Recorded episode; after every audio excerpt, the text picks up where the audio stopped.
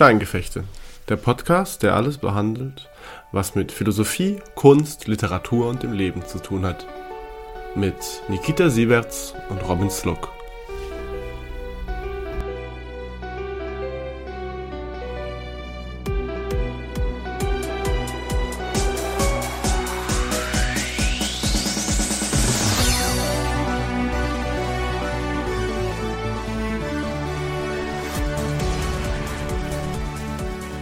Ziele sind vergänglich, nur die Bewegung ist ewig. Und sie bringt unaufhörlich herrliche, unbarmherzige Schauspieler hervor.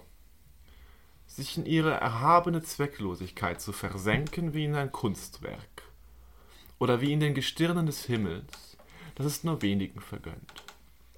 Aber wer in diesem Krieg nur die Verneinung, nur das eigene Leiden und nicht die Bejahung, die höchste Bewegung empfand, der hat ihn als Sklave erlebt. Der hat kein inneres, sondern nur ein äußeres Erlebnis gehabt. Das ist ein Zitat von Ernst Jünger zum Ersten Weltkrieg. Ja, willkommen zu einer neuen Folge von Jung und Dynamisch, wie man sein Unternehmen aufbaut und mit Kapitalismus sich zurechtfindet. Ah nein, sorry, falscher Podcast.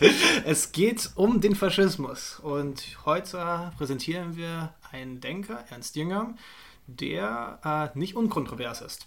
Das Zitat, das Robin gerade vorgelesen hat, war aus äh, seinem etwas frühen Werk, das heißt Der Kampf als inneres Erlebnis. Ein echt schwieriges Buch und ein Buch, das ich noch nicht direkt unterschreiben würde in vielerlei Punkten.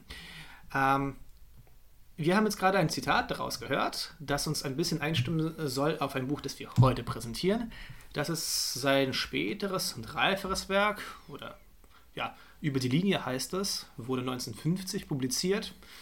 Und ich würde es so deuten, es ist so ein Werk eines Menschen, der sehr vieles gesehen hat, sehr viel problematische Sachen getan hat, problematische Sachen getan hat. Und darüber nachdenkt, wie überhaupt Nationalsozialismus und Faschismus im Großen möglich gewesen sind. Ähm, Ernst, ja, ja. ich wollte kurz noch Ernst, Jünger Ernst sagen. Jünger. Ja, über Ernst Jünger. Ja, Ernst Jünger, äh, seine Biografie ist äußerst spannend. Er ist, ich glaube, kurz vor dem Ersten Weltkrieg ist er nach Afrika ausgebüxt, wollte doch ein äh, abenteuerliches Leben führen. Ah, nee, ich glaube nicht von kurz vor dem Ersten Weltkrieg, aber er war auf jeden Fall dort gewesen in Afrika, wollte sich äh, durchschlagen durch die Welt mit verschiedensten romanartigen Tendenzen. Er hat den Ersten Weltkrieg als ein Soldat erlebt, in den Schützengräben, ist danach als ein Publizist bekannt geworden und hat im Zweiten Weltkrieg in der Wehrmacht gedient. Also jemand, der auf jeden Fall den Krieg und den Nationalsozialismus von innen her erlebt hat. Ich glaube, es ist ganz wichtig zu betonen, dass diese Figur, die wir heute präsentieren, also wir stehen ihr schon sehr ambivalent gegenüber und, ihre Text, und, der, und den Text von heute interpretieren wir, um zu verstehen auch, wie jemand naja, aus einer gewissen Reife darüber nachdenkt, was er getan hat, was er erlebt hat. So, und Robin kümmert sich heute um den Text, den Text über die Linie. Robin, kannst du etwas einmal erzählen, warum du diesen Text einfach ausgewählt hast? Genau, warum? Wir sprechen ja eigentlich über Faschismus, ne? Ja. Und der Text über die Linie ist eigentlich kein Text, der explizit und direkt über den Faschismus spricht. Über die Linie ist 1950 in einer Festschrift äh, zum äh, ich glaube, ich weiß das, 70, 70. Geburtstag oder so etwas von Heidegger erschienen. Und dieser Text über die Linie beschäftigt sich mit dem Phänomen des, sagen wir mal, europäischen Nihilismus und der kulturellen und gesellschaftlichen Auswirkungen, die es hatte.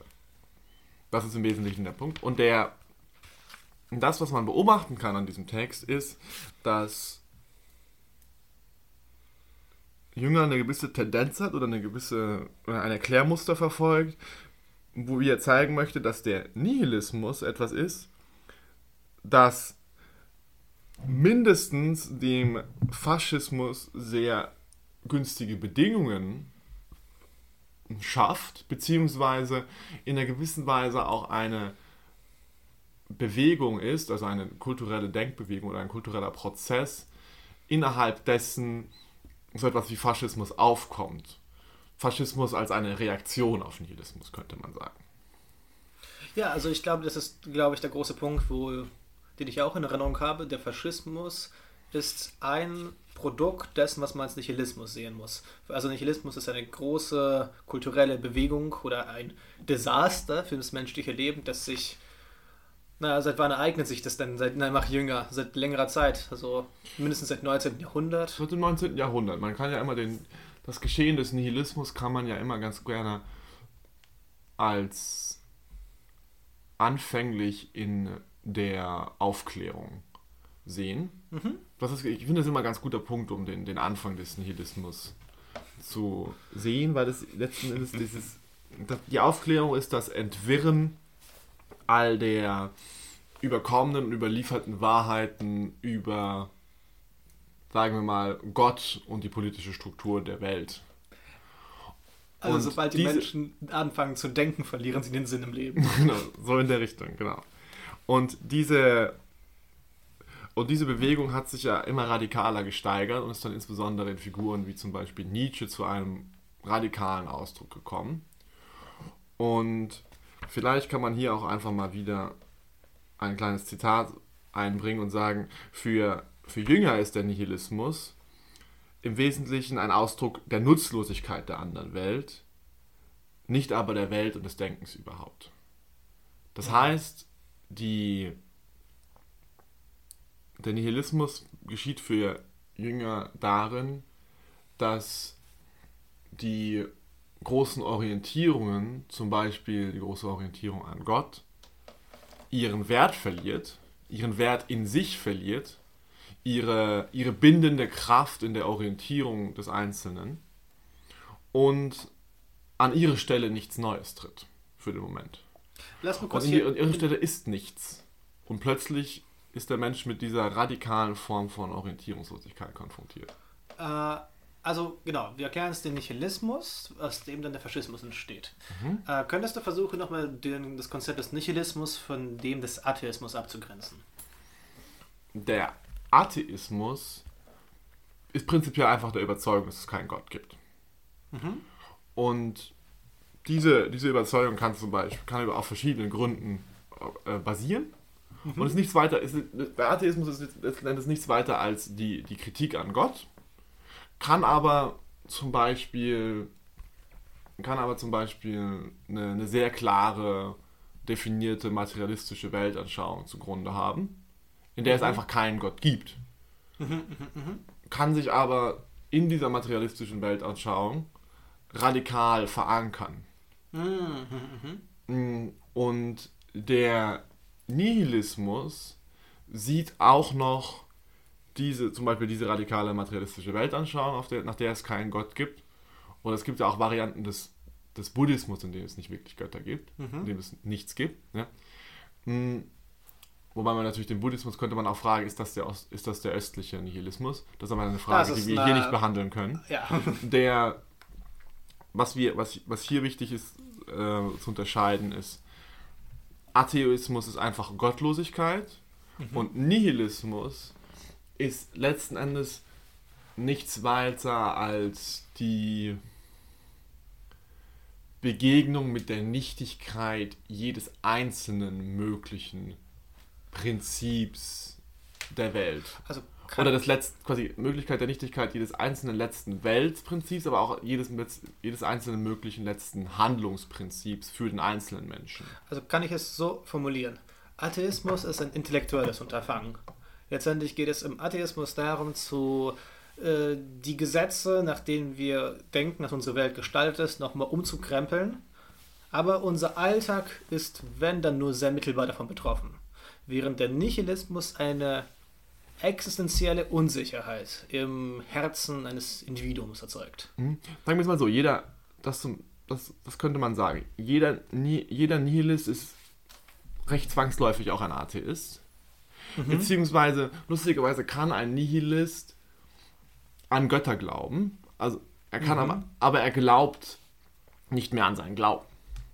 So könnte man es formulieren.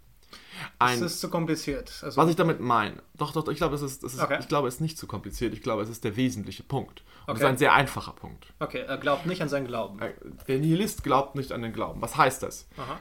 Der, äh, der Nihilist ist betroffen von der Einsicht, die mit dem Sturz der christlichen Religion, der christlichen Weltanschauung, mit der, also der ist ja nicht vollständig abgeschlossen, aber quasi der mhm. im Sinne von die, der Verfall der christlichen Weltanschauung als der einen Orientierung für den Menschen in der westlichen Welt. Mhm. Konfrontiert mit diesem Sturz verliert der Nihilist nicht nur den Glauben an Gott, das ist der Atheist, ja. sondern er verliert auch an die, den Glauben an die Möglichkeit, etwas wirklich zu glauben, und zwar Glauben in diesem Sinne von Glaubensgewissheit, im Sinne von diesem, im Sinne von diesem Verankertsein in Gott, das man bei wirklich gläubigen Christen spüren kann, wenn man mit ihnen im Gespräch ist.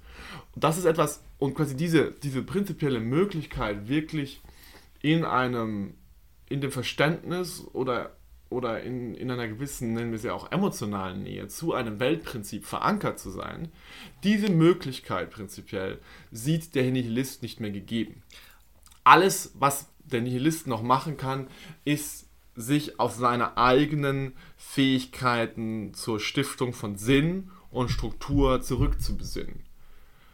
Okay, das heißt, äh, also ich würde es vielleicht ein bisschen psychologisch äh, formulieren. Das heißt, der Atheismus ist etwas, was nur im Bewusstsein stattfindet und das letztendlich doch äh, nur bedeutet, dass äh, ich eine Figur austausche, die mir Sinn gibt.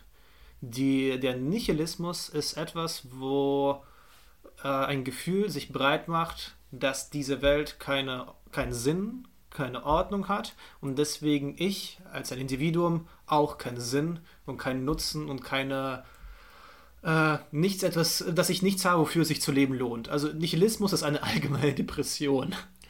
Hm, vielleicht, vielleicht ist es das, aber ich glaube nicht unbedingt, dass es eine Depression oder immer im negativen Sinne sein muss. Es gibt diese ganz wichtige Unterscheidung schon bei Nietzsche vom aktiven und passiven Nihilismus. Mhm. Und deswegen würde ich sagen, dass Depression nicht der richtige Ausdruck ist. Ich glaube, die Reaktion darauf, dass man den Glauben an den Glauben verliert, mhm. kann eine Depression sein, mhm. kann aber auch, und das ist das Entscheidende, was, was den Nihilismus und den Faschismus für Jünger so zusammenschließt, weswegen wir diesen, mhm. warum wir das ja. heute machen. Ja. Das Entscheidende ist, dass der, ähm, dass, dass, dass die Konfrontation damit, auf sich allein gestellt zu sein in einem kalten Universum oder dass wir Menschen auf uns allein gestellt sind, also auch als soziale Wesen in einem kalten Universum, nichts weiter bedeutet, als dass wir auch frei sind dazu zu machen, was wir wollen. Klassischer, klassischer Nietzsche-Diskurs oder eine klassische Figur, die bei Nietzsche immer wieder ja. auftritt, mhm. ist dieses Ding, okay, Gott ist tot und jetzt kann ich loslegen. Jetzt kann ich meine eigenen Sachen machen. Jetzt kann ich meine eigenen Werte erschaffen. Jetzt kann ich selbst leben. Quasi die,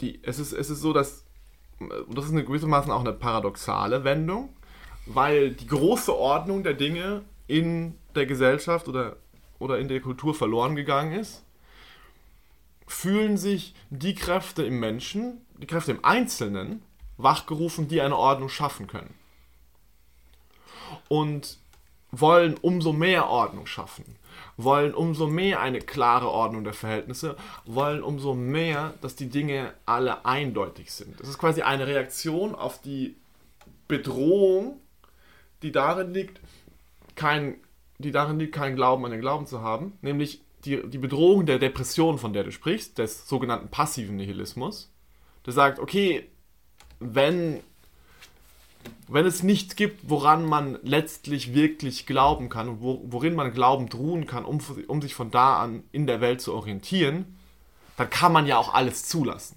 Okay, äh, könntest du vielleicht nochmal das Ganze zuspitzen? Du hast es davor mir vor dem, äh, vor dem jetzigen Podcast-Aufnahme im Gespräch diese Metapher des Klimas gebracht und äh, bezogen darauf, dass man eine Linie überqueren muss.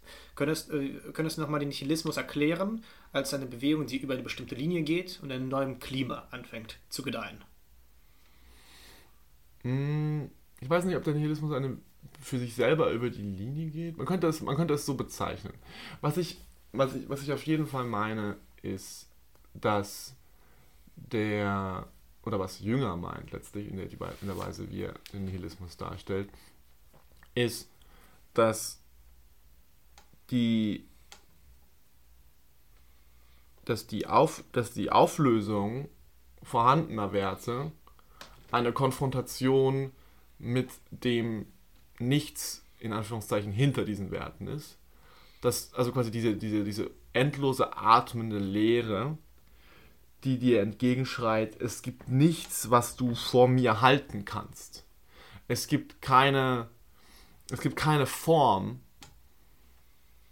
die in irgendeiner Art und Weise, die nicht, das Problem ist nicht, dass, dass, dass nichts dauert. Das Problem ist nicht der ewige Fluss der Zeit. Das Problem ist, es gibt keine Form, die sich wirklich verankern lässt in einem letzten Grund der Welt. Das heißt, es ist einfach nur ein Abgrund da, es ist nichts da, es gibt nichts, was man es gibt nichts, was sich in diesem Angesicht irgendwie sagen oder tun ließe. Das Einzige, was übrig bleibt, ist es einfach zu lassen, spontan sozusagen in den Tod zu gehen. Und das ist eine, Be das ist eine Begegnung, die man tatsächlich radikal nur annähern kann. Man kann sich das Nichts nicht vorstellen, sondern man kann nur mit diesem Abgrund konfrontiert sein, gewissermaßen mit der Linie zu diesem Abgrund hin. Und man kann vor diesem Abgrund schaudern und Angst davor haben, sein eigenes Leben in dieser Sinnlosigkeit zu, ver zu, verlieren. Und dieser Abgrund zieht uns aber gleichzeitig an, im Sinne eines Call of the Abyss, weil es vollkommen evident erscheint und vollkommen evident ist, dass es am Ende keine Gründe gibt. Okay. Und jetzt ist die Frage, wie richtet man sich in einer Welt ohne Gründe ein? Also, was ich äh, eigentlich äh, verstanden habe auch davor, dass das also Nihilismus ist eine essentielle Unsicherheit und die Ordnungslosigkeit und das Gefühl, dass das eigene Leben irgendwie nicht in einer Welt, mit einem Weltganzen harmoniert. Und jetzt äh, war deine Unterscheidung zwischen diesem passiven und aktiven Nihilismus ist, ob man passiv das als einen Mangel empfindet. Das heißt, dass man sich noch immer, dass man immer noch sich nach diesen alten Ordnungen sehnt und der aktive Nihilismus ist eine, eine Freude darüber, dass einen nichts mehr hält und einen zu nichts mehr zwingt. So könnte man es, genau, nichts mehr hält und nicht, nichts mehr zwingt, so könnte man es sehen. Beziehungsweise, und das, was man die, die faschistische Variante der Reaktion auf, diese, auf dieses Phänomen nennen könnte, das, was uns heute ja. hier interessiert, das ist der die Idee zu sagen, jetzt, wo aller Glauben verschwunden ist und auch kein neuer Glauben mehr zu erschaffen ist, gilt es so gilt es so hart wie möglich zu sein. Es gilt es gilt gerade weil alles so spröde und zerbrechlich ist, gerade deswegen gerade deswegen gilt es die die radikalste und die, die gewalttätigste Position zu beziehen. Nämlich die Position, die sich, die sich wirklich von nichts mehr anfechten lässt. Also nochmal, äh, nochmal zurückbezogen auf diese passiv-aktiv-Unterscheidung.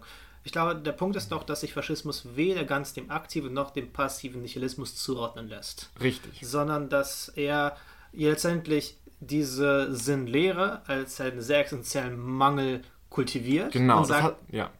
Es geht, genau darum, es ist ein Gespür dafür, aber es ist nicht so, dass deswegen jetzt gerade ein neues Himmelreich auf Erden errichtet wird, sondern es ist eine sehr trotzige Haltung. Also, wenn ihr uns keinen Sinn gebt, also wenn die Welt uns keinen Sinn gibt, dann mhm. soll die Welt uns fürchten oder so. Wenn ihr uns genau, soll die Welt uns fürchten, soll alles, soll alles super klar soll alles wenigstens super klar strukturiert sein. Wenn es schon keine Ordnung gibt, dann machen wir wenigstens Ordnung. Okay, Was dann, dann, räumen wir wenigstens auf in Deutschland. So, okay. so in der Richtung. Mach doch hier weiter. Und also, das geht genau darum, Faschismus äh, ist etwas, was äh, daraus entstanden ist, dass der Nihilismus Einzug gehalten hat ins allgemeine Bewusstsein. Und der Faschismus mhm. ist eine ganz einzigartige Antwort, in Anführungsstrichen, auf diesen Nihilismus. Wie würdest du jetzt diese Antwort nochmal kennzeichnen? Genau. Der, die faschistische Antwort auf den, auf den Nihilismus ist eben dieses radikale Beharren auf einem Punkt im Wissen, dass dieser Punkt eigentlich sinnlos und irrational ins Nichts gepflanzt ist. Hast du ein Beispiel für so einen Punkt? Mm, es ist, dies, Es ist das, was bei Umberto, also, also quasi, um es nochmal als Struktur zu erläutern und von da auf ein Beispiel zu kommen, es ist das, was ähm, bei Umberto Eco dieses Primat des Handelns und der radikalen Aktion im Faschismus war. Nämlich, äh, nämlich zu sagen, es bringt gar nichts, irgendetwas über die Welt zu denken, sondern alles, was getan werden muss, ist alles, was getan werden muss, ist tun. Alles, was sein muss, ist die radikale, alles, was sein muss, ist die radikale Aktion, das Durchgreifen, die quasi die, die Welt auf Linie bringen. Sehr schön ausgedrückt. Äh, es, bedeutet also für dich, der Faschismus ist äh, so eine. Es ist ein Versuch zu sagen, wenn es nichts in der Welt gibt, was wirklich Bestand hat, dann muss ich die Welt dazu zwingen, nach einer willkürlichen Regel, die man aber willkürlicherweise als absolut setzt, zu folgen. Genau. Das heißt, in Bezug auf äh, Nationalsozialismus wäre, jetzt haben wir so eine Rassentheorie und letztendlich wissen wir alle, dass es doch irgendwie nicht wirklich sinnvoll ist. Mhm. Aber wir ziehen es radikal durch. Und wenn wir es radikal durchziehen, hat die Welt auf einmal irgendwie Ordnung. So in einem gewissen Sinne, genau. genau. Also dieses, dieses, wir wissen alle, dass es nicht wirklich sinnvoll ist. Das ist dann noch so, so eine Sonderform im Faschismus. So der selbstdurchsichtige Faschismus. Der selbstdurch, das wäre der selbstdurchsichtige Faschismus. Der äh, Jünger würde immer sagen, dass, Rest, dass ideologische Restbestände äh, bleiben, weil sich nicht alles auflösen kann im, quasi im Angesichts des Nihilismus. Und dass diese ideologischen Rechtsbestände, an die man sich dann klammert, mit denen man dieses bisschen Struktur baut, das man noch braucht, oder dieses, dieses, diese eine harte Struktur, dass die, dass, dass, dass die immer noch die Eigenschaft haben, sakrosankt zu werden und zu etwas, das Leute wirklich glauben, von dem Leute dann auch wirklich ausgehen. Also, und vielleicht, vielleicht, vielleicht ein Zitat, um das, um das ein ja. bisschen zu verdeutlichen. Mm.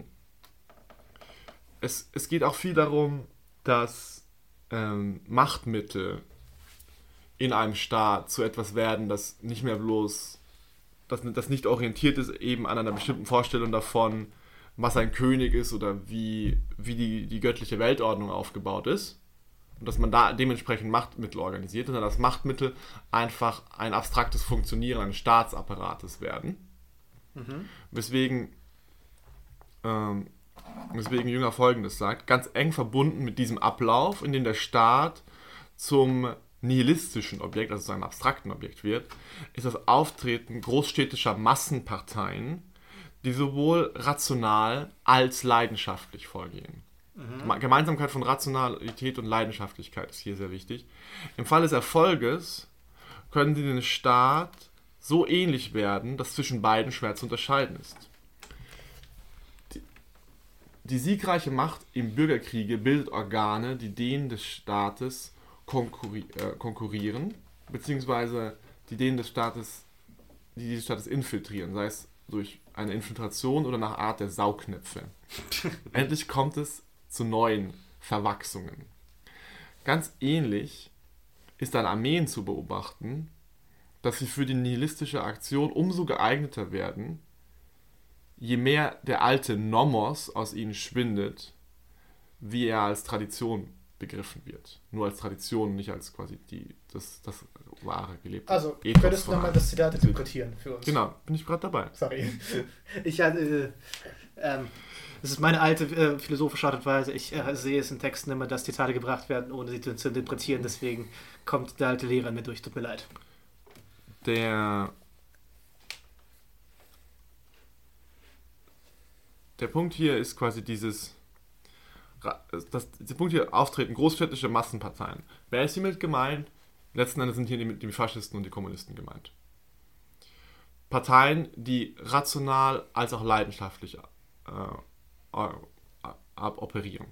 Die einerseits irgendeine große, die irgendeine große Ratio ihrer, ihrer Machtausübung haben, die entweder in der Theorie des dialektischen Materialismus begründet ist oder in dem Triumph des Willens quasi die, quasi die, die, die Idee, es geht einfach darum, die Macht zu besetzen und dann, dann entsprechend effizient und mit einer klaren Front zu operieren. Und das tun wir aber mit, der, mit, dieser, mit dieser großen Leidenschaft, hm, die die eben die Reaktion auf die nihilistische Herausforderung ist. Die große, die quasi das ist eine Leidenschaft, die, die nicht ins Nichts stürzen will und deswegen etwas sein will. Also Verzweifelt etwas sein wollen. nochmal diese Verbindung zwischen Ratio und Leidenschaft. Das heißt, du würdest einfach, also mit Jünger würdest du sagen, Faschismus verbindet sehr starke, äh, sehr starken Affekt.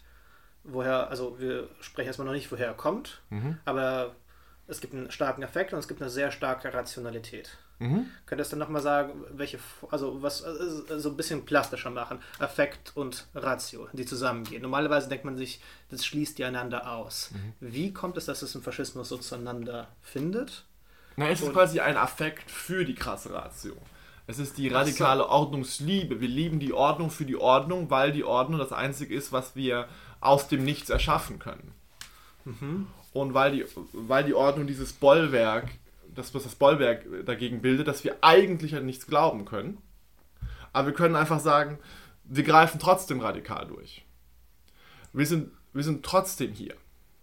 Ich sehe hier interessante Anklänge an Freud erstmal, der äh, eben zuerst diese sehr starke, äh, diesen sehr starken Affekt betont hat in Massenbildungen, die aber sich, der sich aber insofern ein Affekt ist, als man sich einerseits mit allen den Massenmitgliedern identifiziert unter, und der und zugleich unter der Ägide einer Führungspersönlichkeit steht. Das heißt, letztendlich könnte man eine gewisse Parallele dort ziehen.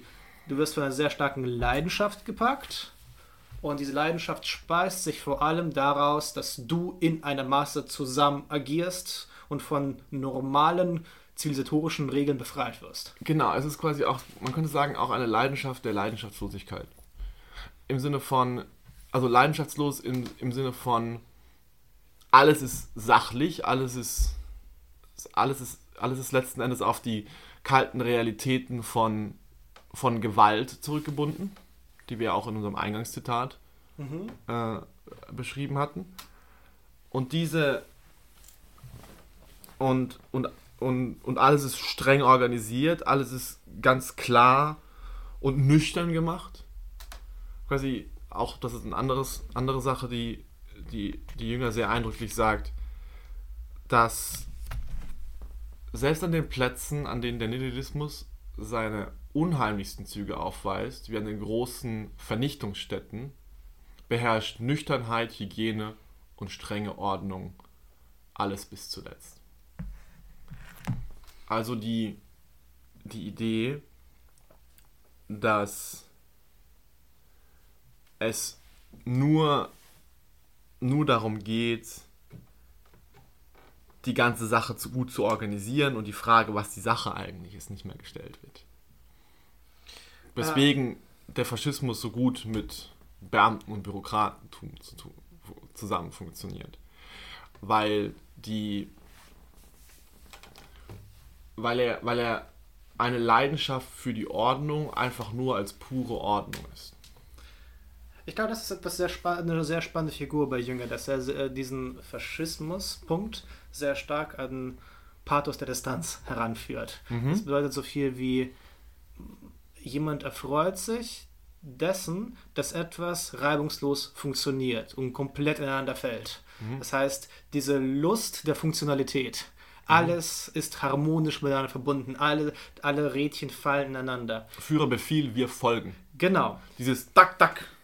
Richtig, es ist, äh, ich glaube, jetzt, ich glaube, jetzt bemerke ich auch wirklich dieses Besondere an der Nihilismus-Konzeption bei Jünger, weil er das jetzt auch ins Zentrum stellt. Es gibt einen Mangel an Sinn und äh, Funktion in dieser Welt. Ich kann jetzt nicht, letztendlich nicht darauf zurückgreifen, dass es eine geheime Ordnung und Funktionsgemeinsamkeit gibt.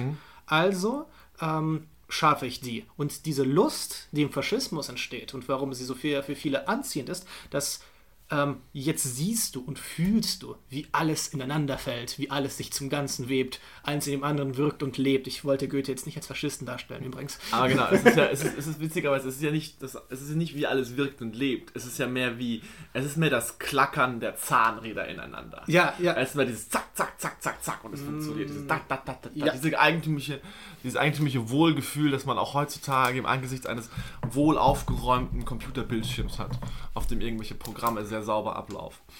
Ich glaube, das ist ein sehr wichtiger Punkt. Freud würde es übrigens als Analfixierung deuten, diesen Ordnungszwang. Vielleicht kann, also ich jetzt äh, aus dieser Diskussion nehme ich jetzt auf jeden Fall mit, dass der Faschismus sehr vieles mit einem Ordnungszwang zu tun hat. Diese Angst davon, dass etwas nicht funktioniert. Und jetzt mal unabhängig von Jüngers Text auch, das ist auch der Grund, warum er die ganze Zeit nach Fehlelementen sucht. Die Elementen, die diese ganze Ordnung bedrohen. Mhm. Ähm, es gibt sowohl äußere Elemente, wie andere Staaten, die den Faschismus bedrohen und dieses Klack, Klack, Klack verhindern, als auch inneres Sand im Getriebe, das es auszumerzen gibt. Die ganzen asozialen Elemente, genau. die Kommunisten und so weiter. Nur jetzt hier an der Stelle möchte ich einhaken. Du hattest beim letzten Mal das so ein Beispiel genannt, dein, dein Gespräch in einem Dorf in der Gegend von Potsdam mit einigen AfD-Mitgliedern. Oder mit einigen Es war übrigens nicht in der Nähe von Potsdam, das ist weit weg von Potsdam. Nicht mal, dass man meine Heimatstadt jetzt in Verruf bringt. Jedenfalls hast du dort gesprochen mit diesen Menschen und hast erwähnt, dass das alles Menschen waren, die recht viel Geld und recht viel Besitz hatten. Ja. Also Menschen, die ein Eigentumshaus hatten. Menschen, die, also Menschen, die große Grundstücke, gro große Grundstücke im, im, in Millionen, im, im, Wert von Millionen. Also Millionen haben. plus, genau. genau. Ah, so wie sie das gesagt haben. Und jetzt ist die Frage, wie geht denn das eigentlich zusammen, dass dass die, dass das hier die gekränkte Mittelschicht ist. an, diesem, an dieser Frage haben wir uns beim letzten Mal ja. auch schon aufgehangen. Hm. Menschen, die sich besonders bedroht fühlen durch die Unordnung und yeah. den fehlenden Sinn in der Welt, haben die Tendenz zu versuchen, besonders viel Ordnung herzustellen. Und sie stellen diese Ordnung, insbesondere in unserer heutigen zivilisierten Welt, maßgeblich durch äh, den Gelderwerb und das, äh, das, das Erschaffen einer kleinen, besonders schönen Ordnungsenklave mit ihrem, ja. schönen, mit ihrem schönen Haus und ihrem glatt gestutzten Garten auf. Das sind genau die Menschen, die, hm. genau die Menschen, die Angst vor Unordnung haben, schaffen diese große Ordnung um sich ja. selbst. Mhm. Und deshalb bringt, bringt er diesen komischen Widerspruch von, wovor hast du Angst? Du hast es ja eigentlich doch gesellschaftlich in Anführungszeichen geschafft. Du hast doch ja. genug Geld, du hast doch dein Haus, du hast doch alles da. Ja. Das ist doch, wo, woher kommt das? Falsch rum gefragt. Ja. Du hast das alles, weil du diese Angst vor dem ah, Chaos sehr hast. Sehr gut, sehr gut. Stimmt. Und deswegen, und wenn du die, und, und diese, diese Angst geht nicht weg, sie, sie sucht sich nur neue Objekte.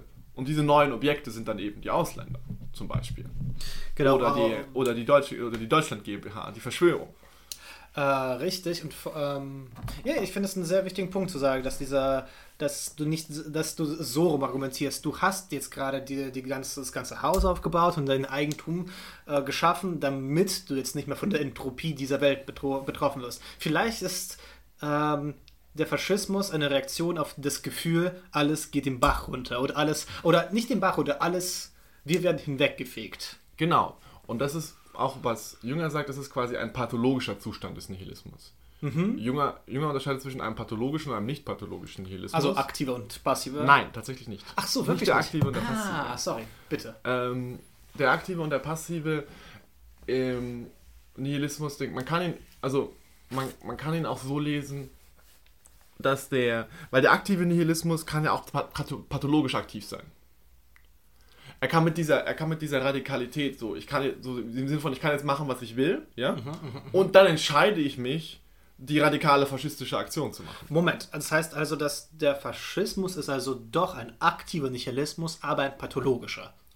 Ich würde sagen, er ist auf jeden Fall ein aktiver mit, mit passiven Elementen. Er hat, diese, er hat halt dieses passive Element, er hat halt dieses passive Element von. Er hat dieses passive Element, weil er sich unglaublich von dieser, von dieser Verzweiflung bedroht fühlt. Genau. Das, von, ja von, von diesem Ding, oh Gott, wenn, wenn ihr das jetzt, wenn ich, so im Sinne von, oh Gott, wenn ich das jetzt nicht mache, dann geht alles den Bach runter. Genau, das, das würde ich auch sagen. Aber okay, noch. Und genau, aber das ist aber das ist eine Mischung. Ist trotzdem er hat gleichzeitig dieses aktive Element von, aber ich habe ja die Freiheit und ich nur ergreife diese Freiheit, meine eigenen Werte zu setzen. Okay, und was ist nochmal der Unterschied zwischen pathologischem und gesundem Nihilismus? Also genau. es gibt einen gesunden Nihilismus bei Jünger? Für, für Jünger, genau. Alter, was für eine Ausdrucksweise. Egal, bitte. Genau, aber der, der, der, pathologische Nihilismus ist eben die Angstreaktion, die so, die so wesentlich für den Faschismus ist. Der, also der, der, pathologische, der pathologische Nihilismus ist für Jünger dort angesiedelt, wo alte Strukturen verfallen ja. und im Angesicht dieses Verfalls äh, Angstreaktionen ausgelöst werden, im Sinne von, wir verlieren die Ordnung, wir müssen sie irgendwie wieder zusammenhalten. Und der Faschismus ist neben zum Beispiel dem radikalen Konservativismus und anderen, und anderen Bewegungen eine, eine Reaktion auf diesen Verfall, den Werteverfall. Und, aber so, so zumindest ist es in Nietzsches Lektüre von, äh, von, von Jüngers Lektüre von Nietzsche der Fall, dass es auch einen Nihilismus gibt, der sich in der Tatsache, dass es nur den kalten Sternenhimmel über uns gibt, wie es ja auch ein bisschen in, in dem Zitat geleitet, dass es, dass, die, dass, die, dass, dass, dass es auf der Welt unglaublich viel auch sinnlose Gewalt und Unordnung gibt, der sich in dieser Tatsache eingefunden hat und sie und, und diese Tatsache atmet, wie der buddhistische Zen-Mönch das Brahma atmet. Schönes Zitat. Ähm, verzeih mir, ich reite zu sehr vielleicht auf diesen mhm. Punkt, aber ich verstehe immer noch nicht den, den, Unterschied zwischen aktiven, also wir haben ja zwei Unterschiede, aktiv-passiv, gesund-pathologisch. Und jetzt sehe ich gerade diese, zwischen diesen zwei Differenzierungen selbst keinen Unterschied. Also mir scheint auch der passive ist, äh, passive Nihilismus ist ein, ist ein Nihilismus, der sagt, oh mein Gott, die Welt geht unter, lass uns doch irgendwas erbauen. Oder nein, lass uns nein, das ist nicht der passive Nihilismus. Der passive Nihilismus ist, oh mein Gott, hier, um, oh mein Gott, hier ist nichts, dann ist eh alles egal. So im Sinne von, der, der passive Nihilismus im schlimmsten Fall ist das Aufgeben in die Indifferenz und diese Indifferenz, auch die, das, der, der, die sich übrigens auch äußert zum Beispiel im, äh, im, im, einfachen Bürokratentum, die verwalten das einfach nur, es ist ganz, ganz egal, wie es aussieht. Mhm. Diese Indifferenz okay. lässt sich besonders leicht ausrichten an den beliebigen und gewalttätigen Strukturen, die der aktive, die, also der aktive Teil schaffen möchte. Also ein anderes Beispiel wäre auch Askese für den passiven Nihilismus, oder? So, ja. so der Versuch, sich zurückzuziehen, Versuch, okay, wenn jetzt alles so den Bach runtergeht, dann kann man nichts dagegen machen. Ich tue, ich, ich mache jetzt gar nichts. Ich ziehe mich von der Welt zurück. Genau, es gibt nichts zu tun. Genau, das ist genau. Okay, dieses, dieses, sich, genau, das ist das, das, das schafft auch so ein gewisses Feld. Ich ziehe mich von der Welt zurück oder ich ziehe mich von dem Politischen zurück, mhm. ich ziehe mich von der Aktion zurück. Schafft ein großes Feld von Menschen, die einfach sagen. Mitläufer. Mitläufer, wir sind halt Faschisten. Ja, also entweder die, die, entweder die bürokratischen Mitläufer, die sagen, ja. aber wir müssen ja trotzdem irgendwie gucken, dass das alles irgendwie passt. Mhm. Und die haben halt so ein aktives Element. Und dieses aktive Element ist dieses, wir, wir organisieren das jetzt hier.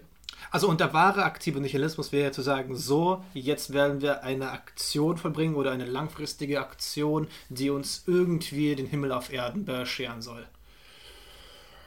Das würde ich eben, ich würde, ich würde nicht sagen, dass es unbedingt einen wahren aktiven Nihilismus gibt. Ich würde eher sagen, es sind einfach zwei Handlungs, also zwei Handlungs- und Reaktionsmuster auf die mhm. Konfrontation mit dem Nichts. Okay, das ist und, gut. Und, Reaktionsmuster, cool. Ja, wir sind mit dem Nichts konfrontiert.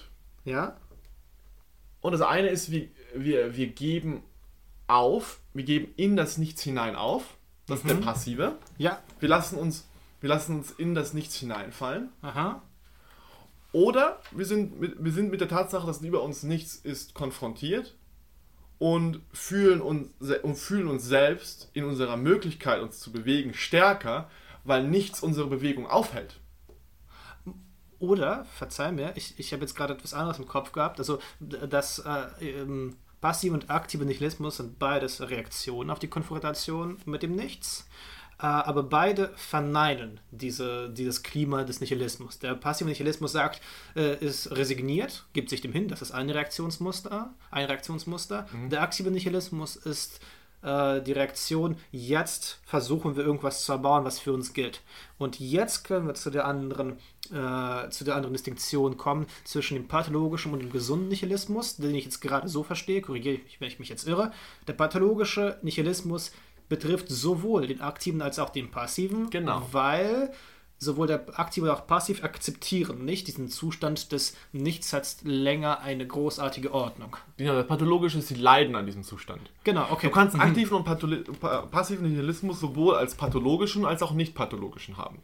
Ah, okay. quasi, du kannst quasi wieder, ich finde es sehr interessant, wie hier die, die, die Parallele zur, zur Meditation sich immer wieder, mhm. wieder einschleicht. Du kannst, also du kannst entweder dich du kannst entweder dich in Verzweiflung stürzen lassen angesichts der Tatsache, dass du nichts tun kannst, was irgendeinen bleibenden Sinn hat oder dass du irgendwas in irgendwas gründen kannst. Mhm.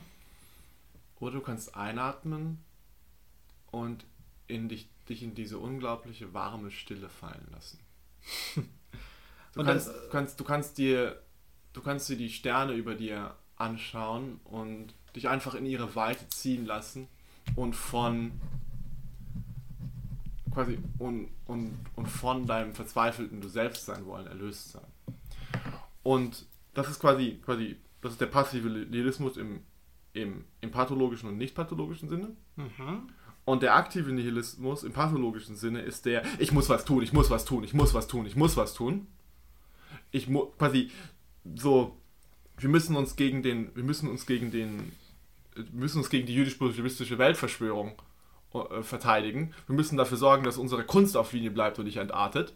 Das ist quasi. Hm. Das ist, äh, das, ist das, was mit dem Faschismus. Wir müssen, wir müssen Deutschland oder Amerika wieder groß machen. So Nationalsozialismus. Genau, das ist, ja. der, das ist quasi das, das ein Beispiel von Aktivalismus. Ja. Es sind aber auch die Leute, die, die, so ein, die, so ein, die so ein radikales Lebensprinzip jetzt fahren wollen. Sie sagen so, ich, ich sehe es zum Beispiel in der Akademie, Menschen, die nur für den akademischen Ehrgeiz leben und sagen, ich ziehe jetzt diese akademische Sache durch. Ich glaube zwar nicht wirklich daran, dass das irgendeinen Wert hat, was ich hier mache, aber ich tue es, weil es, äh, ich, ich tue es radikal, weil ich es tun kann und weil ich dafür gesellschaftlichen Status bekomme. Ein Beispiel. Und das, mhm. das ist auch eine Form von pathologischen aktiven Nihilismus. Mhm. Obwohl ich weiß, dass es das ja alles sinnlos ist und dass alles nur Gehabe ist, akademisches, trotzdem ziehe ich es durch. Es gibt dann nichts, was außerhalb dessen steht. Genau. Es gibt nichts außer dem Gehabe. Mhm. Und der, der positive aktive Nihilismus ist dieses Ding, was man bei, bei Nietzsche schon sehen kann, mhm. wo, wo es einfach, es ist einfach eine Freude darüber, dass nichts und niemand dir sagt, was du zu tun hast. Und eine, eine Freude darüber, dass du diese, Welt entdecken kannst, ohne den Zwang, sie auf eine gewisse Richtung zu interpretieren. Quasi die, zum Beispiel, zum Beispiel unter Aufhebung der, der christlichen Doktrin war es, war es zum Beispiel plötzlich möglich, Sexualität neu zu entdecken und in neuen Strukturen zu leben. Und, die, und da, daraus etwas zu machen, ist eine sehr aktive Sache.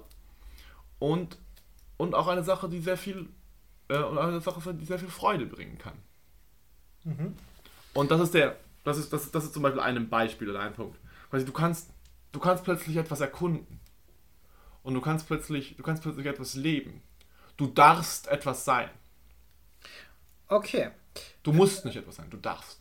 Und das ist der Unterschied. Das ist, äh, ich glaube, es ist jetzt gerade sehr gut, wie wir es geklärt haben, mhm. oder du es gerade geklärt hast. Könnten wir nochmal zum Faschismus zurück. Der Faschismus ist letztendlich, äh, hat sowohl Elemente des passiven Nihilismus in, äh, in der Figur der Bürokraten und Mitläufer, die mhm. haufenweise mitgemacht, mitgemacht haben, als auch hinsichtlich des aktiven Nihilismus, weil wegen den ganzen Exzessen der SS-Soldaten und diesen ganzen äh, die Monumentalbauten. Richtig. Die, äh, die Reden auch. Die, die Reden, die, die Parteitage in Nürnberg. Ja, all diese Dinge. Okay.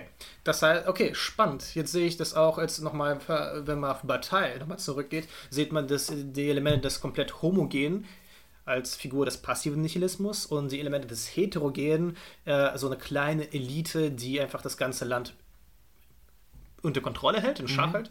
Ja. Ähm, und jetzt ist es aber, dass der Faschismus doch hoffentlich ein pathologischer Nihilismus ist. Ja. Und nochmal kurz und präzise, äh, warum ist nochmal der Faschismus pathologischer Nihilismus? Er ist pathologischer Nihilismus, weil er eine, er ist eine, eine pathologische Verhärtung, eine Verknöcherung des des menschlichen Daseins hin auf eine radikale Linie. Es macht, er, er macht den Menschen zur Maschine. Okay, das finde ich super.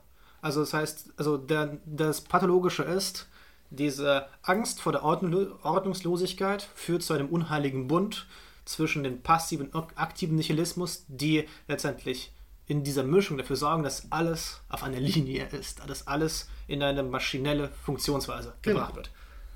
Okay, ich glaube, äh, jetzt verstehe ich den Punkt des Faschismus bei Jünger. Das Letzte, was man jetzt noch einsetzen kann, ist die Frage, ja, aber was tut man gegen so ein Phänomen? Schießen Sie los, Herr Sluck. Der Jünger hat eine Passage über den, den, den Widerstand gegen solche politischen Leviathane, wo er übrigens auch immer wieder nicht nur von den faschistischen, sondern auch von den kommunistischen Leviathanen spricht. Das ist übrigens eine Sache, die wir irgendwann auch mal diskutieren sollten, ausführlicher. Weil es diese, es gibt diese ganz eigentümliche Seelenverwandtschaft zwischen Faschismus und Kommunismus im frühen 20. Jahrhundert. Ja. Und dann gibt es dann doch irgendetwas, was zwischen ihnen unterschieden ist. Jedenfalls, Ja. die, die Widerstände gegen den Faschismus, laut Jünger, können ihm nur begegnen, wenn sie nicht versuchen, ihn auf einem rein rationalen Feld zu bekämpfen. Was das heißt, ist folgendes. Der Faschismus selbst ist eine irrationale Kraft. Er ist eine irrationale Kraft, er ist eine bewusst irrationale Kraft. Was ist denn eine Ratio? Eine Ratio ist eine Begründung oder in etwas gründen. Ausgehend von der nihilistischen Einsicht, in nichts gründen zu können, ja, Ja. aber Dinge setzen zu können, ist der Kern der, also ist der, ist der, ist der Kern einer, einer faschistischen Bewegung immer die, die radikale Willenssetzung. Fetisch der Tat. Fetisch der Tat, Triumph des Willens. Und dieses, dieses, und, die, und dieses Setzen, gegen ein solches Setzen gibt es keine Argumente. Es steht jenseits von den Argumenten, sondern gegen ein solches Setzen gibt es nur ein, nicht unbedingt sich entgegensetzen, aber nur das Entgegensetzen von etwas, das so groß und so wichtig ist, dass man dafür diese, den, der Kampf, der aus diesem Gegensatz entstehen wird, ertragen kann. Quasi nur, quasi, was, was lässt, was lässt die, die Verfolgung oder den Krieg, den Bürgerkrieg oder den, das KZ ertragen? Das Einzige, was möglich ist, ist, wenn man keine Angst mehr vor Schmerzen und dem Tod hat. Und das, das hieße dann, das hieße dann wiederum auf eine natürliche Weise in etwas, in einer natürlicher Weise in etwas gründen, ähm, vor dem das keine Rolle mehr spielt. Und da gibt es für ähm, Jünger zwei Möglichkeiten. Die kannst du gerne vorstellen, wenn du möchtest. Ähm, ja, wir haben in der Vorbesprechung äh, die zwei Möglichkeiten so formuliert. Entweder äh, es gibt zwei Menschentypen. Entweder der sich dem Faschismus entgegenstellen kann. Einerseits ist ein Menschentyp, der noch in der alten Ordnung lebt. Das heißt, jemand mit einem sehr starken Glauben.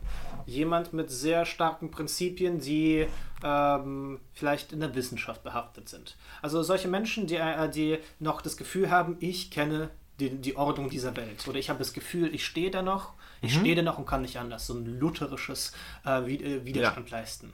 Und die andere Alternative äh, wäre Menschen, die schon so komplett im Nihilismus beheimatet sind, dass sie sich so daran gewöhnt haben, dass sie dem nur Positives eigentlich abgewinnen können. Das heißt, Menschen, die sagen, okay, es gibt halt ähm, nichts, wofür, wofür sich zu leben, aber auch nichts, wofür sich zu sterben lohnt. Ich mache bei, diesen, bei diesem großartigen Versuch, ähm, die Welt nochmal neu zu deuten, nicht mit. Das sind Menschen, die, ich glaube, Hans Jünger hat auch so ein Buch geschrieben, der Waldgang, nicht mitmachen. Äh, es geht da genau darum, dass man äh, sich dem entzieht, dieser Logik des, wir machen, wir schaffen den Sinn in dieser Welt. Also entweder ist man noch komplett vom Sinn umhüllt, sodass man dem Faschismus auch Widerstand leistet, dem Schmerz sich aussetzt, oder man ist komplett im Nihilismus drin, dass man sagt, es ist so, dass wir diese Logik des Faschismus absolut nicht anerkennen und auch uns dem entgegenstellen und das hat, keine Macht über uns. Genau, es ist dieses, es hat keine Macht über uns, weil ja nichts irgendeine Macht haben kann. Ja, Es ist so dieses Ding. Und das ist dann übrigens das, was wir hier zurückbinden können an das Zitat vom Anfang. Wenn wir uns daran erinnern. Das war nämlich schon eine Weile her. Das ist dieses Ding von alle Ziele sind vergänglich, nur die Bewegung ist ewig, ist Ausdruck dieses Flusses, dieses, dieses, dieses ewigen dieser ewigen Konfrontation mit der Nichtigkeit und dem Nichts. Und dann sich in erhabene Zwecklosigkeit zu versenken, wie er hier schreibt, wie in ein Kunstwerk oder wie in den Gestirn des Himmels. Das wäre quasi der, der Moment, wo man grauenhaftes Leiden anschauen könnte und dabei lächeln wie ein buddhistischer Mönch. Und das ist übrigens auch die große, schwierige, problematische, vielleicht auch in einem neuen Sinne protofaschistische Ja. Bewegung bei Jünger, über die man nachdenken muss. Natürlich ist es Ja. quasi auch der, auch, auch quasi der nicht pathologische Nihil- Nihilismus, von der, der, der, der ungefähr diese Haltung ist, die die Jünger hier anzeigt, hat die Tendenz, hat, so, hat, hat, die, hat die Tendenz, in, nennen, wir- es mal, gesunde Gewaltbereitschaft zu verfallen, weil er Und Gewaltausübung, ich finde, Bereitschaft ist noch zu harmlos. Es ist auch so, da, wenn nichts einen Sinn hat, ist es auch nicht so schlimm, Gewalt auszuüben. Genau, er hat quasi, es ist dieses, es gibt diesen, äh, es gibt, es gibt so eine Schilderung davon, wie äh, Zen-Buddhismus in Japan dazu verwendet wurde, Gewaltausübung zu legitimieren. Oder nicht unbedingt zu legitimieren, aber zu erleichtern. Stell dir Die, vor, die Ideologie, die sich sehr gut an eine Praxis anschmiegt. eine Ideologie, die sich sehr gut an einer Praxis Es wird beschrieben wie, stell dir vor, es ist nicht du, sondern das, das, das endlose Brahma, die das Messer führt, mit dem du mit, mit dem du gerade das ungeborene Kind aus dem Leib einer Schwangeren herausschneidest. So in etwa war die Schilderung.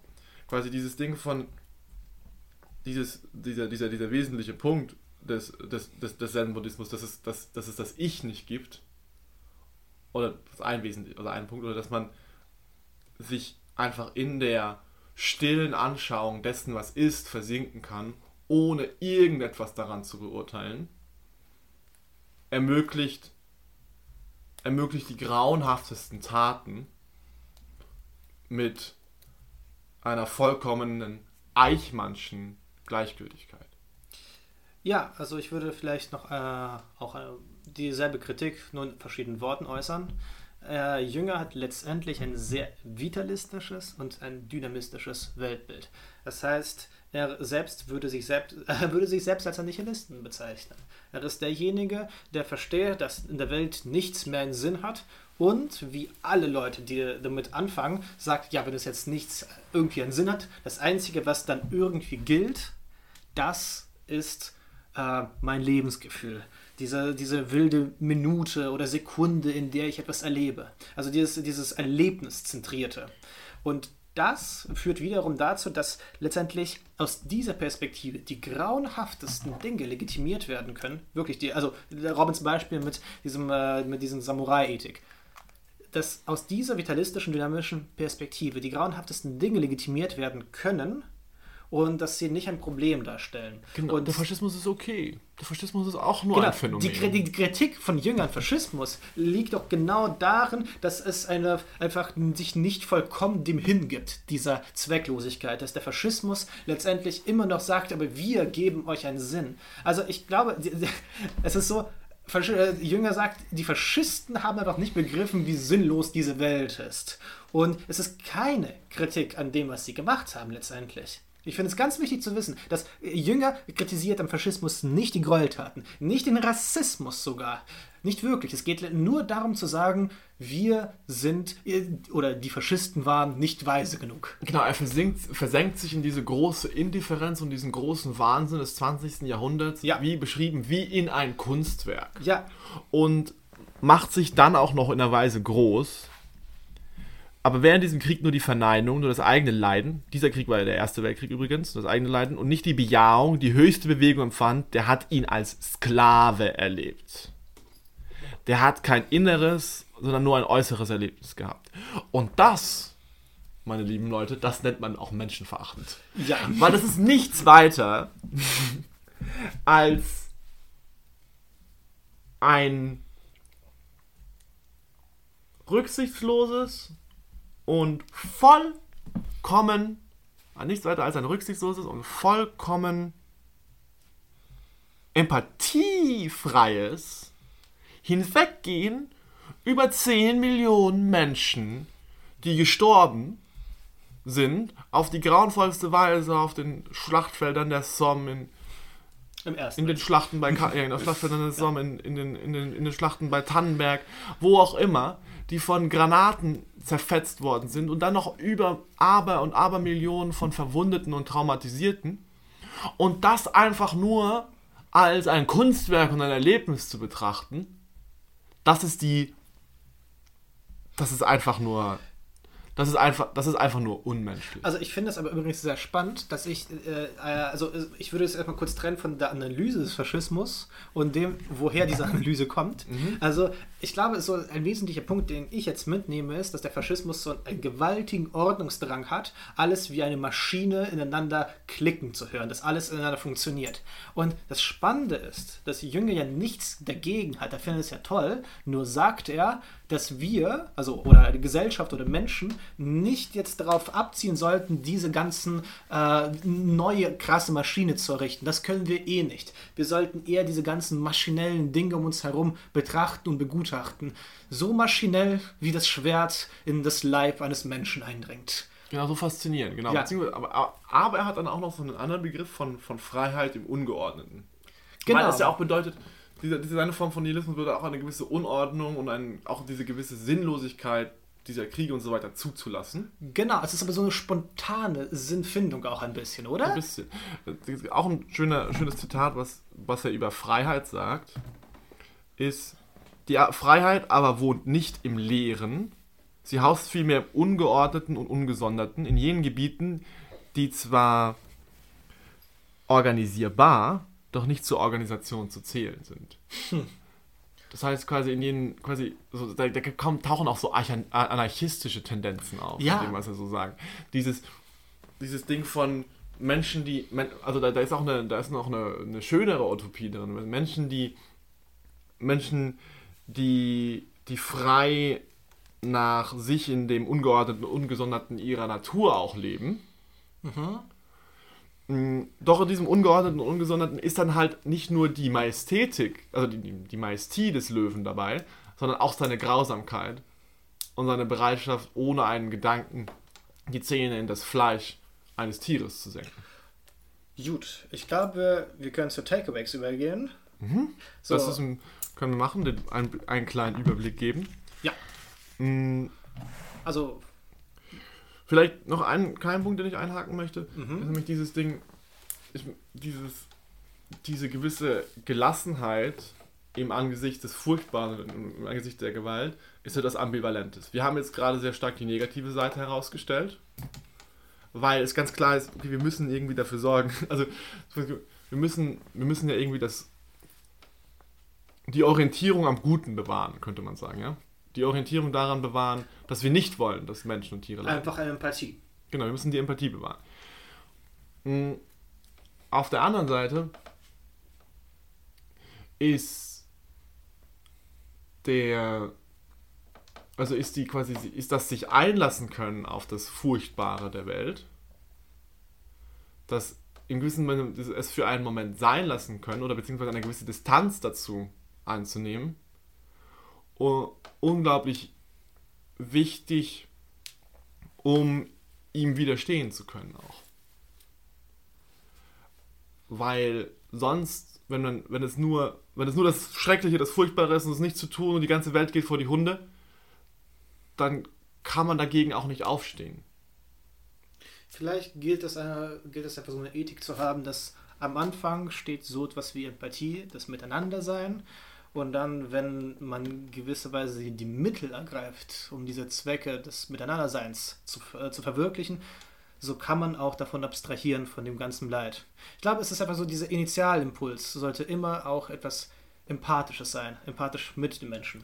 Ganz, ganz oben, man könnte auch ganz, ganz einfach sagen, ganz oben steht die Liebe. So im Sinne von was, so, ich hatte, ich hatte letztens an einem Bahnsteig folgenden Gedanken. So, ich habe darüber nachgedacht, was ich so alles in meinem Leben tue und wie, wie, wie ich es tue. Und, und dann habe ich irgendwann festgestellt, ja, aber eigentlich ist doch alles, was wir machen, doch nur dafür da, dass es uns und anderen gut gehen kann. Eigentlich ist es uns doch nichts wichtiger, als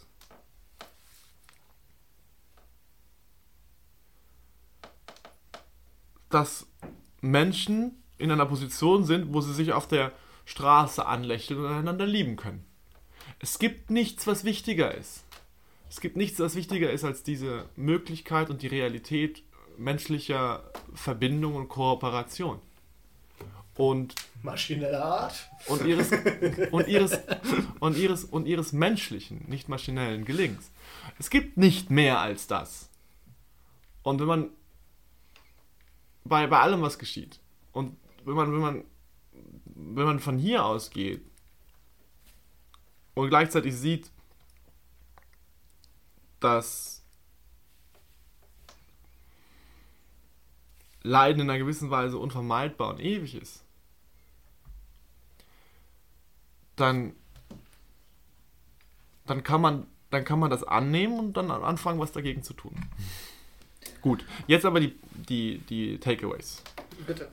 So der erste wesentliche Punkt wäre, dass Faschismus in einem Klima gedeiht, in der, der die Orientierung des Einzelnen stark abnimmt. Nämlich in einem nihilistischen Klima. Also in einem Klima, wo der Einzelne so wenig Orientierung hat, dass er sich einfach an der Nadel, also an der Magnetnadel irgendeiner krassen Volksbewegung ausrichten kann. Das zweite ist, dass der Faschismus eine Abwehrreaktion gegen Sinn- und Orientierungsverluste ist, die eben in diesem nihilistischen Klima passieren. Er ist letzten Endes die Radikalität eines Ordnungssinnes, der sich rein auf sich selbst besinnt, weil er den Glauben daran verloren hat, irgendetwas wirklich glauben zu können.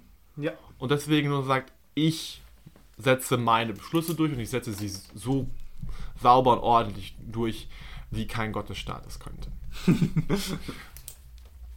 und der dritte Punkt hängt damit zusammen, Faschismus und Technokratie oder Faschismus und Bürokratie widersprechen deswegen einander nicht.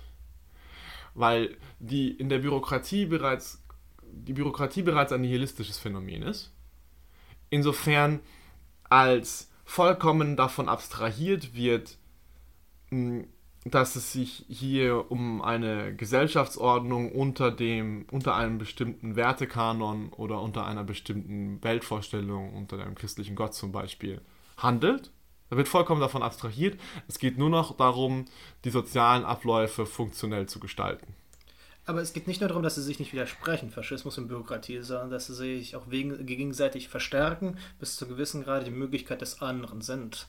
Also es sind beides nihilistische Bewegungen und die Bürokratie ist die passive Tendenz davon, die, die, die das Mitläufertum und das ganze, den ganzen Unterbau, die Funktionalität erst ermöglicht. Genau. Und äh, die Führungsriege des faschistischen Apparates ist diejenige, die so die affektive Kraft nochmal hinzugibt und zeigt, wie sehr wir feiert sich selbst darin, wie sehr sie alles zu funktionieren Genau. bringt. Kein Hitler ohne Eichmann und kein Eichmann ohne Hitler, könnte Ja. man sagen.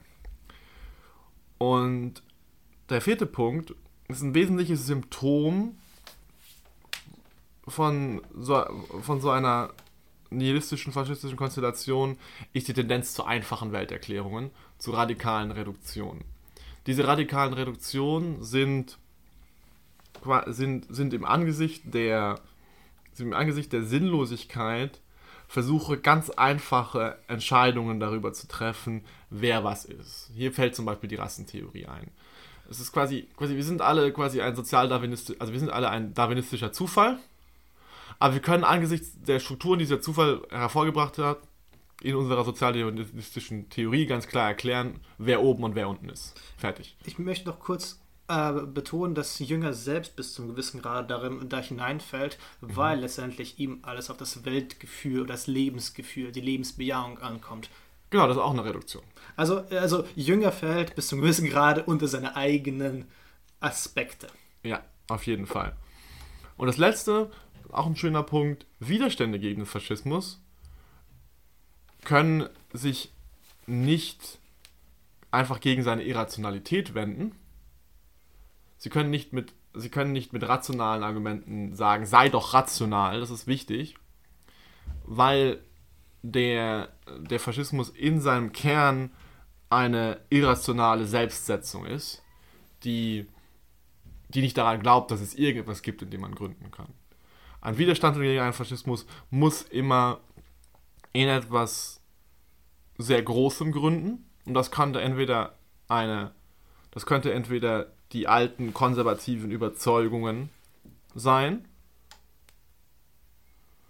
oder Die absolute Gelassenheit. Oder die absolute Gelassenheit, wie, wie Jünger sie beschreibt. Die absolute Gelassenheit, die sagt, ja natürlich, ich kann kämpfen. Und dann höre ich vielleicht auf und, und, und dann höre ich vielleicht auf das Prinzip der Liebe, statt auf das Prinzip des Führers. Das ist ein guter Abschluss. So, Robin, vielen Dank für die Präsentation des Textes. Wir sehen uns nächste Woche mit Wilhelm Reich. Bis dann.